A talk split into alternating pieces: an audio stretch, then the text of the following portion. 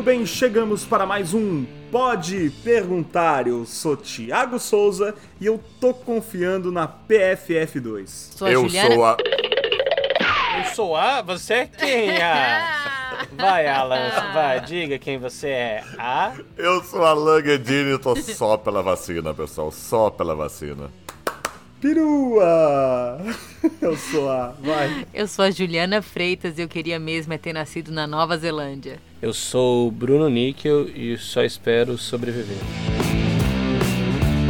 Muito bem, muito bem. Acho que já sentiram, hein? Voltamos ao tema da Covid que deu origem a este podcast. A nossa primeira questão, né, foi justamente falar lá sobre a relação entre a Covid e a peste negra. Aliás, se você não ouviu ainda o primeiro episódio do Pode Perguntar, fica aqui o convite para que você faça isso. O programa tá bem bacana, não foi porque a gente fez não, mas tá bem legal. É, e hoje a pergunta é: o que poderia ser feito para salvar vidas na pandemia de Covid-19? Vamos então começar mais um Pode Perguntar. Muito bem, muito bem. Então vamos lá, né? A ideia aqui, gente, só deixar claro desde o começo, nós não somos, né, da área da saúde, da biologia, nada disso.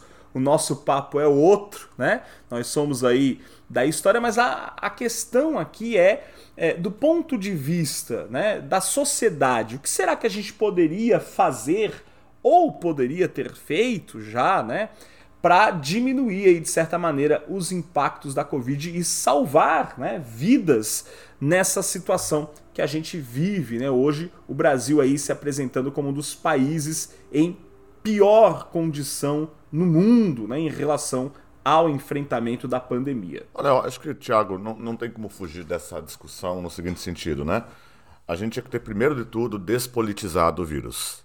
Né? Porque eu acho que uma coisa que agravou exponencialmente a situação no nosso país, por exemplo, foi o uso político que se fez da questão da Covid.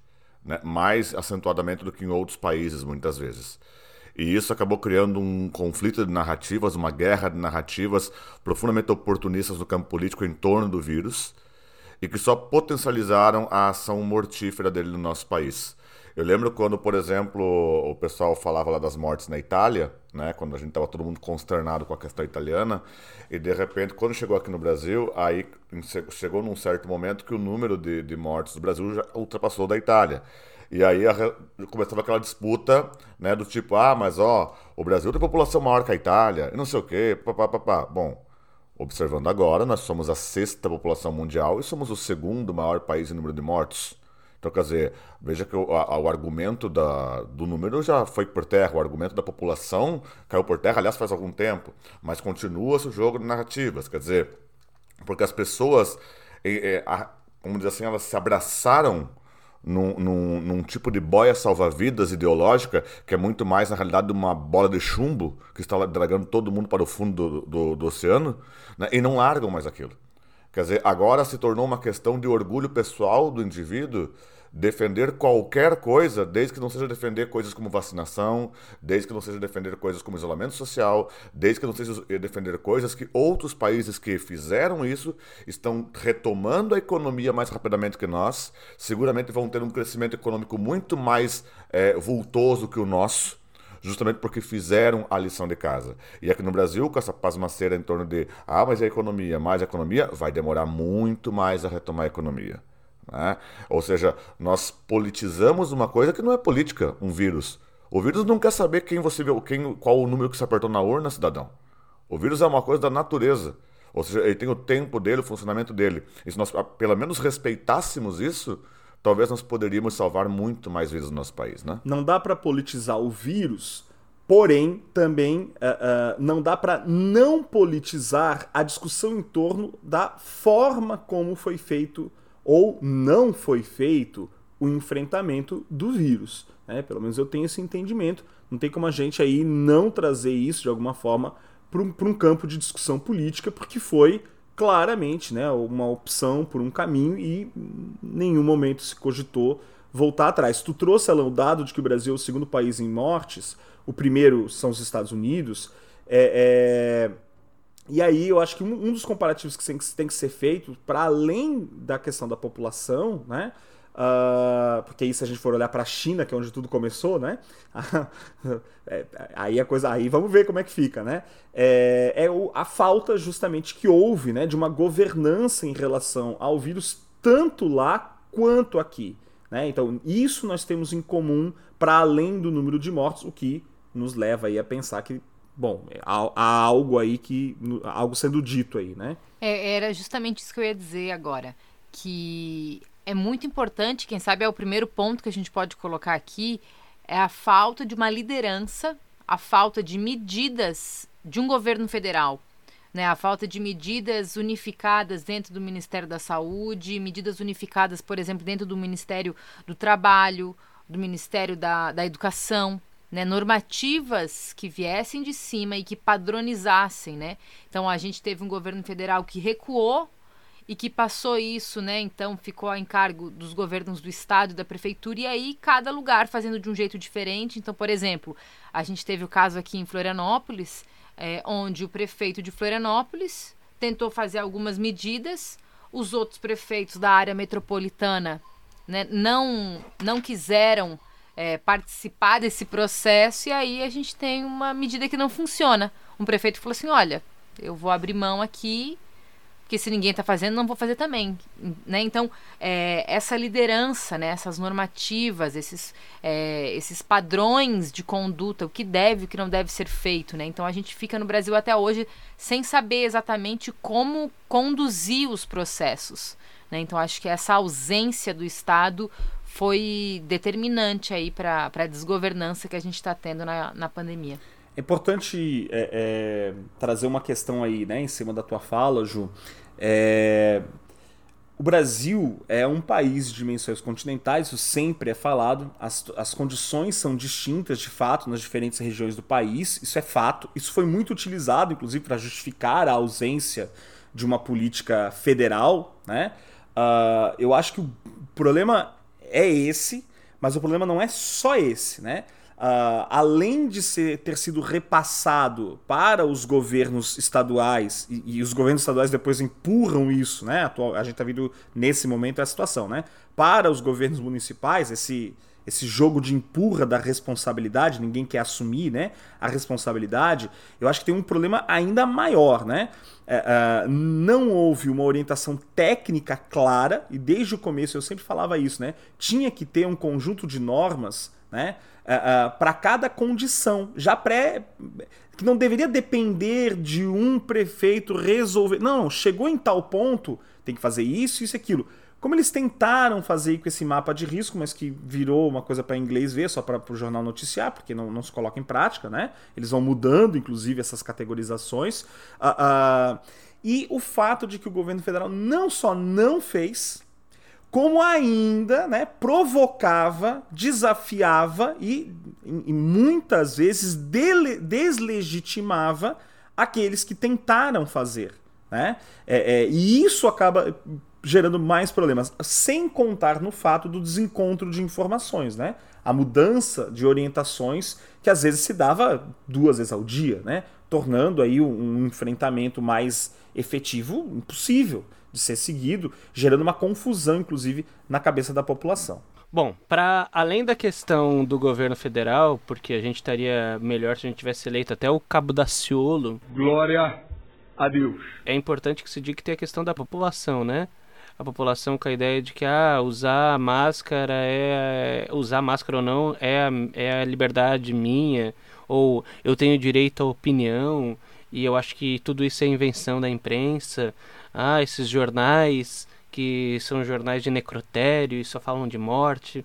Enfim, acho que também é interessante falar como a gente tem uma população que quer manter-se numa realidade paralela, que faz questão de enxergar tudo com os seus óculos divergentes, a fim de não ver né, é, é, a pandemia, enfim, que já ceifou mais de 257 mil pessoas no Brasil.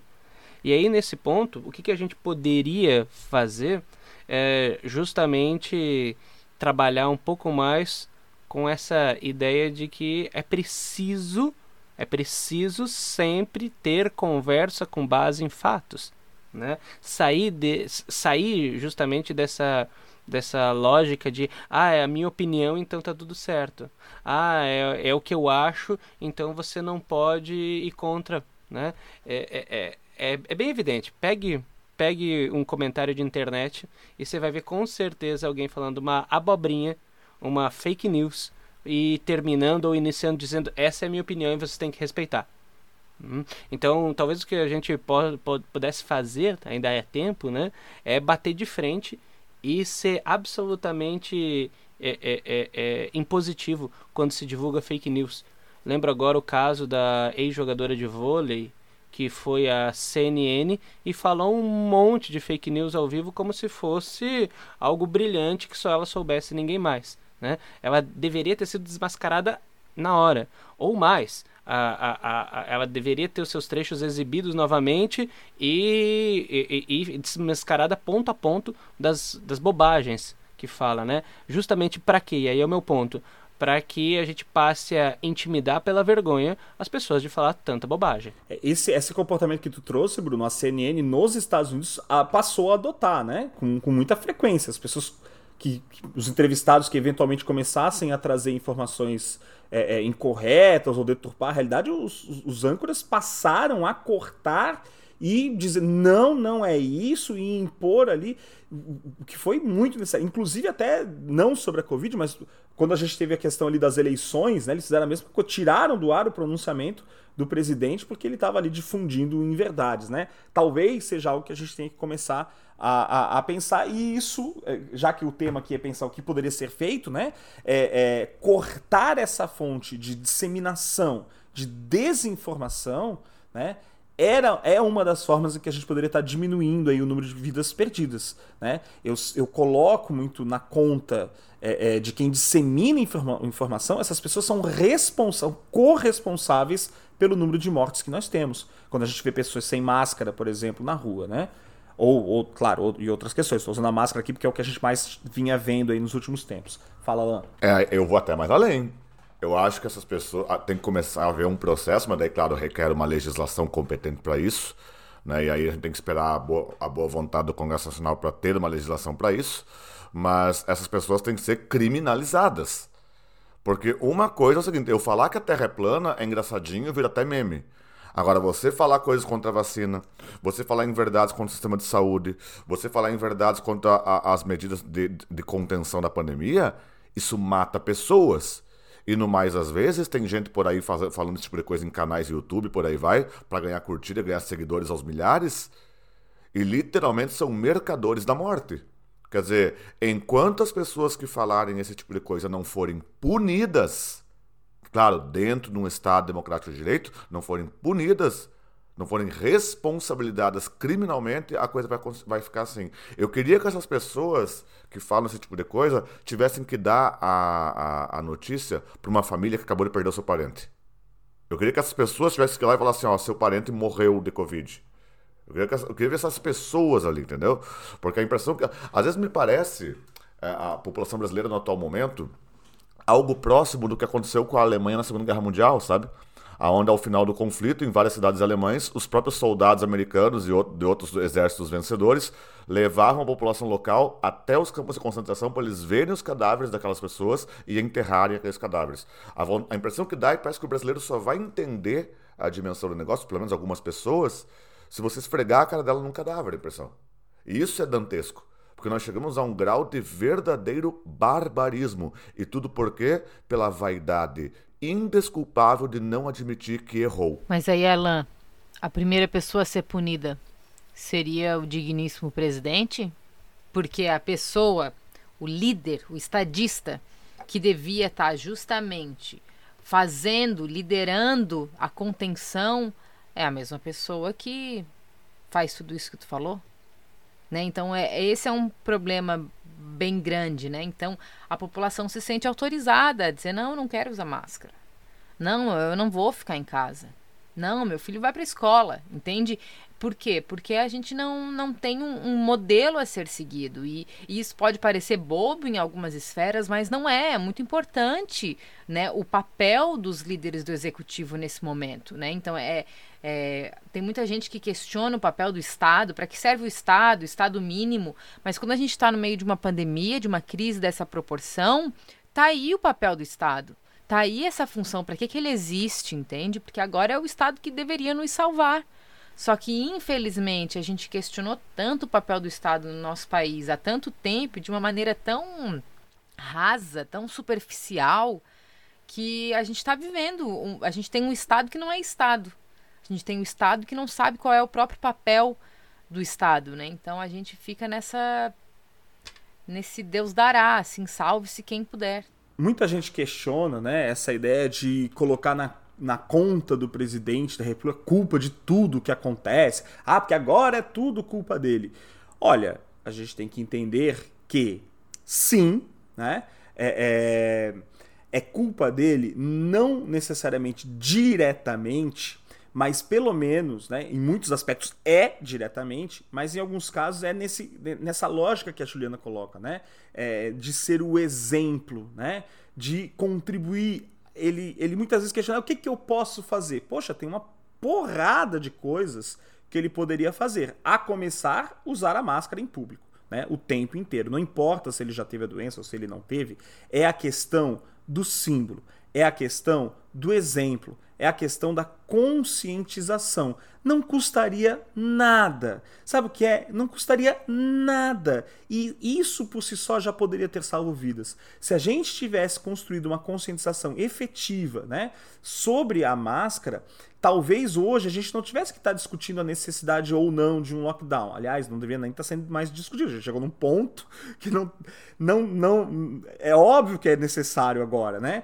Mas poderia não ser se a gente tivesse tido o cuidado, né? Se a gente tivesse tido o mínimo de cuidado, mas nem isso, nem isso, né? Se teve a, a, a, a consciência, né? A sensibilidade de que, gente, não custava nada, mas é por uma insistência, né? É, é, talvez essa coisa, o que, o que talvez esse grupo tenha percebido, né? É que ser do contra gera esse reativismo, né? gera esse, essa adesão, gera né, esse engajamento. E aí, só que esse ser do contra agora está colocando vidas em risco, tá literalmente tirando vidas no país. Acho que o que mais incomoda é a gente perceber que a gente está há um ano na pandemia e parece que a pandemia surgiu ontem.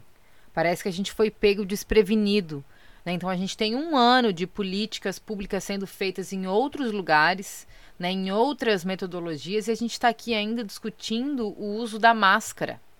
Sabe, isso nos mostra o vazio em termos de, de, de, mecanismos de combate né, à disseminação da doença e tudo mais. Então a gente, a gente não tem nada articulado, a gente não sabe como agir.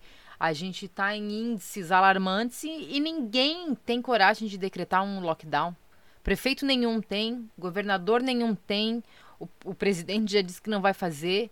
Então, assim, a gente está na estaca zero, a gente não tem nada organizado nesse país. Ninguém sabe como agir, ninguém tem. É, é, é como se. Se tudo tivesse começado absolutamente ontem. A gente está despreparado, não, não tem máscara no mercado. Então, assim, em outro lugar, o presidente não só usaria máscara, como teria incentivado a produção dos EPIs dentro do nosso país. Nós temos produção, por exemplo, da PFF2 no Brasil.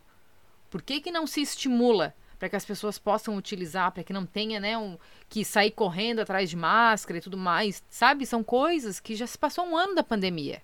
Coisas que já podiam ter sido feitas, a gente já podia estar tá colhendo frutos desse tipo de organização, desse tipo de incentivo né, a, produção do álcool em gel, EPIs e tudo mais, e, e simplesmente nada disso é feito. Não, então, eu estava até pensando nessa questão do lockdown e ninguém respeita lockdown, ninguém faz lockdown, por quê? Porque tem a questão econômica que sempre tem sido aventada desde o início da pandemia. E aí você olha países que fizeram lição de casa, que estão fazendo tudo direitinho e estão retomando sua economia muito antes de nós. Adivinha? A gente vai mais uma vez chegar atrasado na, no, no bonde da história, por quê? Por pura situação de total desleixo, total desgoverno. Né? Quer dizer, olha, sinceramente, é, o Brasil está tão preocupado com a economia, só que a única economia que está aquecida hoje é a do ramo funerário. E isso é terrível. Isso é trágico. Né? Porque você não tem. As pessoas têm que entender que mortos não compram, mortos não produzem, mortos não dão aula e mortos também não têm aula. Quer dizer, as pessoas perceberam, não, não perceberam ainda que nós estamos numa verdadeira marcha da insensatez e que em outras partes do mundo, onde a civilização parece ter fincado raízes um pouco mais bem consolidadas, eles já perceberam isso há muito mais tempo. Né? E agora nós estamos aqui pagando um preço altíssimo. Nós estamos gravando, eh, ou pode perguntar, a partir de um dos estados que vem sendo mais impactado pela Covid, agora recentemente, que é Santa Catarina, e nós estamos vendo isso acontecer. Nós estamos vendo diferentes é, situações ao longo do país se reverberando em uma grande tragédia, né? Sobre, é, claro, o problema de um podcast é que a gente, ele, a gente nunca sabe quando ele vai ser ouvido, né? Mas só para deixar marcado aqui, a gente está gravando no dia 4 de março, né? É, hoje está fazendo um ano e uma semana, mais ou menos, do primeiro caso de Covid no Brasil. Né? Então, de fato, faz um ano né, esse processo.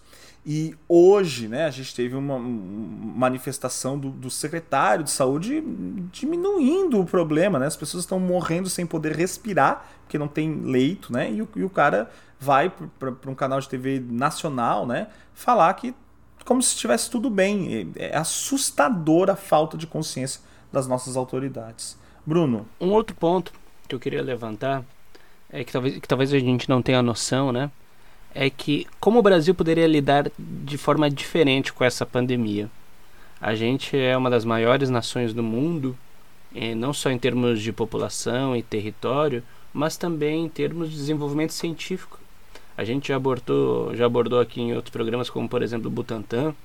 E se você jogar no Google, né, é, pesquisa da Universidade Brasileira sobre o Covid, você vai encontrar que já tem pesquisas para fazer um teste cinco vezes mais barato, que já está desenvolvendo capacete respirador, que já desenvolve fármacos para tentar tratar a Covid.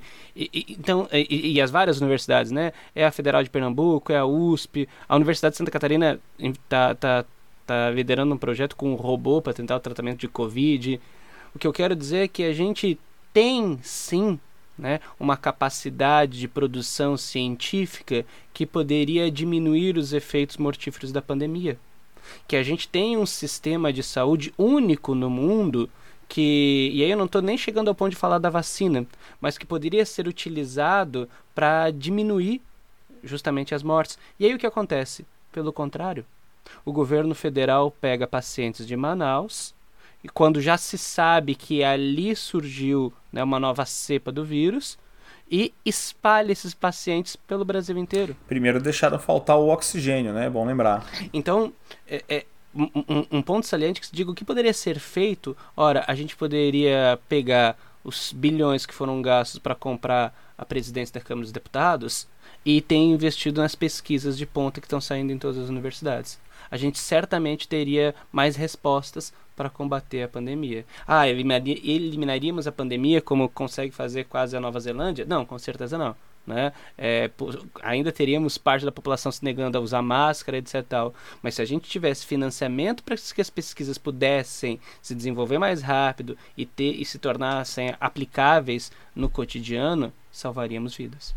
Uma coisa muito simples que poderia ser feito e que já foi feito em outros momentos. São campanhas publicitárias do governo com instruções, né? Campanha para lavar a mão, campanha para usar a máscara, instruções na rádio, na internet, na televisão, por exemplo, como foi feito na época do H1N1, campanha maciça né? Onde muitas figuras falando, instruindo, né? Trazendo sempre essa ideia, cartazes sendo espalhados em todos os lugares, né? Com essa orientação. Isso é o papel, né? De um governo de fazer.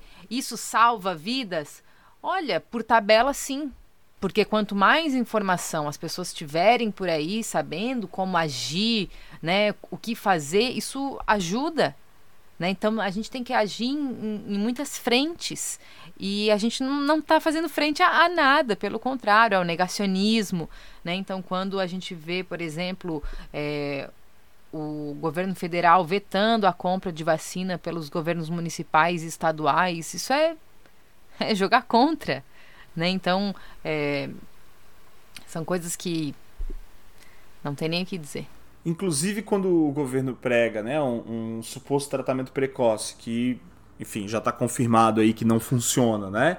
Uh, ele gera uma situação ainda mais problemática, né? Porque ele vende a ilusão de uma proteção que não existe, né? As pessoas se sentem seguras porque estão consumindo aquele coquetel, né? E aí mesmo que há um descuidado. Eu vejo muitas vezes as pessoas falando ah, da importância que a, a, população tem que se conscientizar. E aí a, a fala da Ju é, é, é perfeita, né?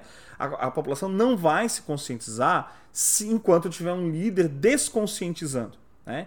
Enquanto não houver um esforço para conscientização. É, é, como na época do, do. Vou usar um exemplo bem idiota, tá? Do cinto de segurança. Né? É, é, só passou a ser regra de fato quando de fato houve campanha de conscientização houve punição, né? Porque aí a gente tem que entrar numa outra coisa, né? É, é, a gente está aqui vivendo o lockdown de final de semana, que é o lockdown fake aí, de, não dá pra chamar de é lockdinho, sei lá como é que a gente vai chamar. É, é, aí tem um monte de empresário que desrespeita, né? A gente teve o caso aí do, do da, das lojas uh, uh, Avan que desrespeitaram né, o lockdown, abriram a loja deles no centro da cidade. É, é, a polícia foi lá, fez o fechamento da loja. É, só que eles já tinham feito isso em outras ocasiões. E aí fica a pergunta: e não há uma punição? Essa punição, então, ela não é suficiente, que vale a pena enfrentar né? a norma, a regra, quando ela está posta, mesmo quando a norma está posta, né? porque não, se sabe né? que também não há nenhum tipo de consequência, às vezes, para essas ações irresponsáveis. Né? É, é, então, a consciência entra aí também nisso, né? uma consciência coletiva. É, a gente está num, num, momento terrível e é mais terrível ainda que a gente não possa dizer que a gente está no fundo do poço porque possivelmente as coisas ainda vão piorar, né? E, e, e, e, e me bate aqui um grande desânimo, né?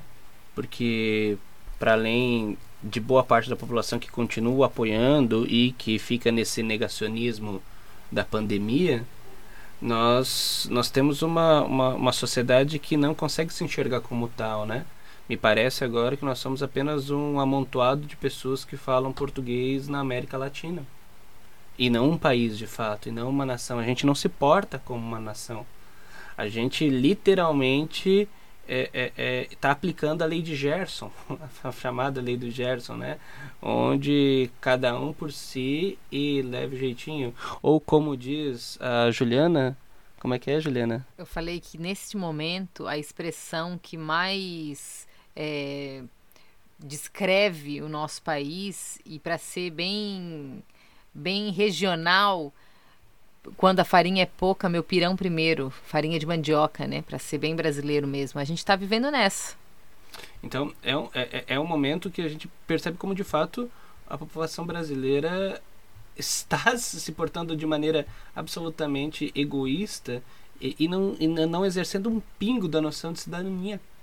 Então, é, é, o que poderia ser feito para salvar vidas na pandemia e o que poderia ser feito para salvar o Brasil enquanto nação é que a gente tentasse apoiar projetos que desenvolvam a noção de cidadania na população brasileira, para que a gente se torne um pouquinho menos é, é, é, voltado ao próprio ego, ao próprio umbigo, menos idiota nesse sentido clássico, e seja um pouquinho mais é, levado a, em, leva, que a gente leve um pouco mais em consideração os outros, né, as pessoas do nosso convívio. É triste porque esse país já foi conhecido pelo, pelas questões de solidariedade, né? A gente já viu em, em momentos críticos né, essas manifestações da população brasileira e, de alguma forma, a impressão que se tem é que isso sumiu, né? Isso desapareceu, assim. É, é... Claro que talvez seja uma impressão, né? Eu sempre digo porque às vezes há um grupo que está falando mais alto, né? E, enfim. Uh, mas é, é, é difícil observar perspectivas de melhora aí em curto, em curto prazo. Né? Eu entendo que é, para salvar vidas na Covid, a gente precisaria ser mais racional, né? encarar de forma racional, é, é, não politizar de fato muitas coisas, inclusive, né? Uh, e eu falo isso para os dois lados, tá? É, não, não, não é o lockdown ele traz problemas, é lógico que ele traz, ele tem consequências econômicas, é óbvio, mas enquanto a gente fica nesse jogo de empurra, a gente não salva nem a vida, nem a economia. Quer dizer, então nenhum lado ganha, a realidade é essa, né? Então a gente precisava ser mais pragmático, né? Então criar mecanismos de abrir e fechar, né? de controlar e, e, ter a consciência de se eu não preciso ir, eu não vou, né? Se eu não preciso mandar o meu filho para a escola, eu não vou mandar nesse momento pelo menos. Então, restringir, né? Todo mundo está cansado? Poxa, todo mundo está cansado. Eu tô, vou dar o meu exemplo, eu tô dentro de casa, vai fazer semana que vem vai fazer um ano que eu não saio de casa praticamente. Saí de casa nesse período, além de mercado, claro, três vezes para ver fui ver a Ju e o Bruno lá no meio do mato né? É, é, e eu fui ver meus pais. E, e, foi isso duas vezes ó tá aí. E foi eu fui, fui um dia buscar o presente da Mariana lá no, no aniversário dela. E foi isso.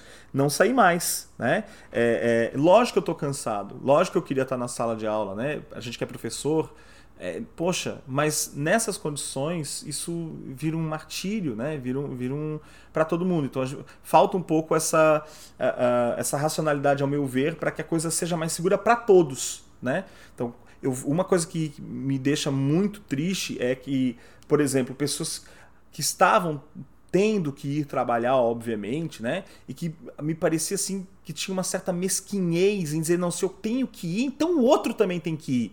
E parece que elas não percebem que se o outro também tem que ir, significa que é mais uma pessoa na rua, é mais uma pessoa dentro do ônibus, é mais uma pessoa cruzando contigo né, na, na, em qualquer lugar. E, e isso não é positivo. Se eu tenho que ir, eu tenho que ir, ok, mas eu tenho que fazer um esforço, inclusive, para que quem não tenha que ir não vá, não saia. Né? Se alguns vão ter que sair, é lógico que alguns vão ter que sair, vamos fazer um esforço enquanto sociedade né? Porque é, é para o bem daquele que estava lá e para aquele que não né? Enfim, que não que ficou em casa. Eu acho que o que está acontecendo nas escolas é um bom exemplo disso. As escolas permaneceram com serviço administrativo ao longo do ano inteiro passado presencial, enquanto os professores estavam em casa. E a gente tinha, não tinha casos assim, né? Nem, nem nas escolas, nem dos professores em casa. E agora que voltou, a gente está aí há algumas semanas, a gente já tem tanto o pessoal do administrativo quanto os professores, uma explosão de pessoas contaminadas. Né? Ou seja, os dois lados saíram perdendo nesse encontro. Né? Aí é bom que se diga, né? Antes que venham os oportunistas, estávamos professores todos em casa, trabalhando sem parar manhã, tarde e noite. Dá três vezes mais trabalho, lá. Exatamente. Não, não, tem comparação. Né? Eu preenchi uma aula de 45 minutos em sala, é uma coisa, que eu consigo dialogar com os alunos. Em casa, que os alunos muitas vezes não respondem, é outra coisa, dá muito mais trabalho. Né? Então, essa é uma lógica que não, que não vale, né? Outra coisa sobre a economia que eu queria dizer, né? Saiu o dado recente aí que o Brasil deixou de ser uma das 10 maiores economias do mundo, e uma das justificativas que tem sido apresentadas é: ah, mais a pandemia. Eu só quero lembrar a todos que pandemia teve no planeta Terra, que é redondo, bom lembrar, né? Logo, né, esse resultado é lógico que ele é negativo em decorrência da pandemia, mas ele é negativo para todo o planeta.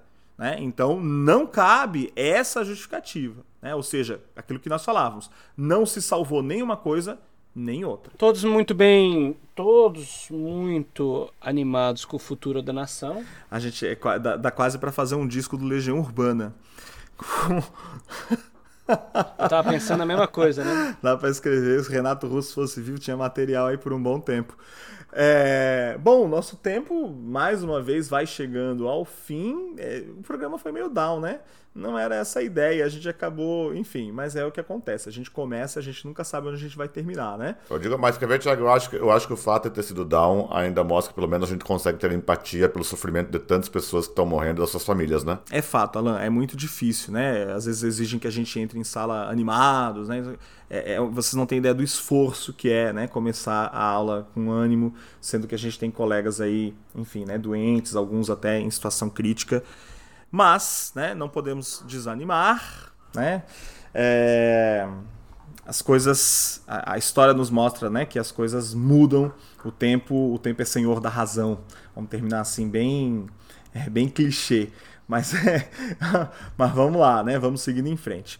É isso, pessoal. Encerramos então o nosso programa de hoje. Valeu, pessoal. Use máscara, se cuidem. Distanciamento né? Vamos lá, vamos seguir as medidas e vamos se cuidar, porque agora, infelizmente, tá cada um por si. Muito bem, use máscara, use álcool gel, né? Se não tiver que sair, não saia, fique em casa. Se puder não mandar seu filho para a escola, não mande é um momento difícil, é, é para todo mundo. Você do futuro que talvez esteja ouvindo esse presente, saiba, não foi fácil, mas, né, nós como sempre vamos superar, ok? Muito obrigado por terem ficado até aqui conosco no Pode Perguntar.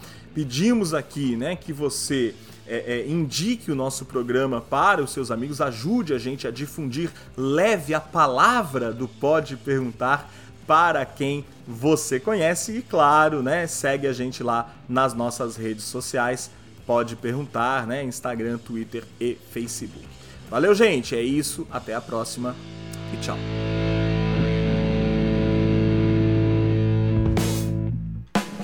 Pode perguntar episódio 25, com a participação de Tiago Souza, Juliana Freitas, Bruno Níquel e Alan Guedini. Produção Tiago Souza, edição Leandro Lessa.